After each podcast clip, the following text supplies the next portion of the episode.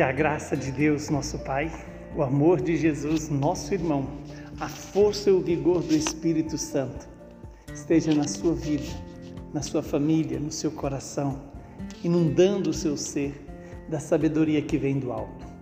Hoje celebramos o 14º domingo do tempo comum. O evangelho é Mateus 11 de 25 a 30.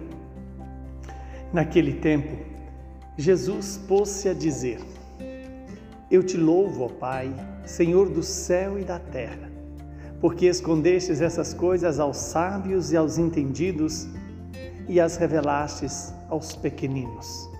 Sim, Pai, porque assim foi do teu agrado. Tudo me foi entregue por meu Pai, e ninguém conhece o Filho senão o Pai, e ninguém conhece o Pai senão o Filho e aquele a quem o Filho o quiser revelar. Vinde a mim, todos vós que estáis cansados e fatigados, sob o peso dos vossos fardos, e eu vos darei descanso. Tomai sobre vós o meu jugo e aprendei de mim, porque eu sou manso e humilde de coração. E vós encontrareis descanso, pois o meu jugo é suave e o meu fardo é leve palavra da salvação.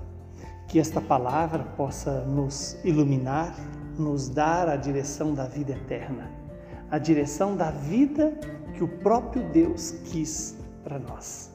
Estamos diante da revelação do grande mistério da unidade do Pai e do Filho. Ora, esta unidade do Pai e do Filho gera eternamente o amor o amor que é o Espírito Santo. Jesus começa neste Evangelho é, agradecendo ao Pai, fazendo uma oração, dizendo: Eu te louvo, ó Pai, Senhor do céu e da terra, porque escondeste essas coisas aos sábios e aos entendidos e as revelastes aos pequeninos. Primeiro, o que Deus escondeu aos sábios e aos poderosos deste mundo, aos entendidos deste mundo? exatamente o mistério da Santíssima Trindade. O mistério da unidade do Pai com o Filho, gerando eternamente o amor, o Espírito Santo.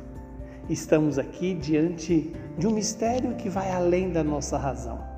Jamais seríamos capazes de alcançar a compreensão deste mistério. Mas é neste mistério que está a luz iluminadora da nossa fé o mistério da unidade do Pai com o Filho, do Filho com o Pai, gerando eternamente esse Espírito que inunda o homem, a humanidade toda e inunda toda a criação de vida e de vida eterna.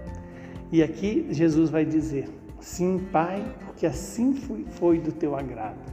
E quem são esses sábios e entendidos? São aqueles que acham que pela sua idolatria, ou melhor dizendo, pela centralidade da sua própria inteligência e da sua vontade, não querem é, acolher o mistério de Deus. Aqueles que se confiam apenas em si, na sua própria razão, na sua própria inteligência. E aqui Jesus diz que tudo foi entregue a Ele pelo Pai.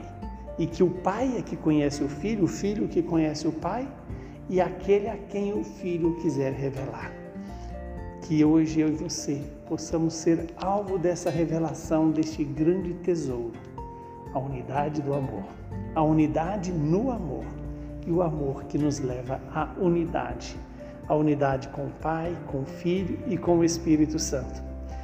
E em seguida Jesus nos convida, nos convoca, nos chama a é, depositar sobre Ele o nosso cansaço e a nossa fadiga, que são consequências da luta que temos que travar todos os dias com o pecado, com o homem velho, com aquilo que nos tira a tranquilidade. E Jesus então nos diz, né?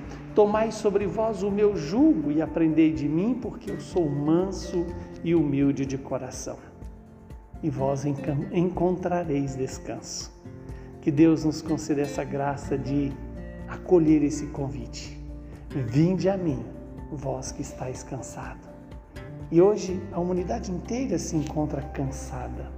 Cansada pelo peso do pecado, cansada pela a escravidão aos vícios, e o Senhor nos convida a colocar nele o nosso pecado, as nossas fraquezas, os nossos limites, as nossas é, fragilidades.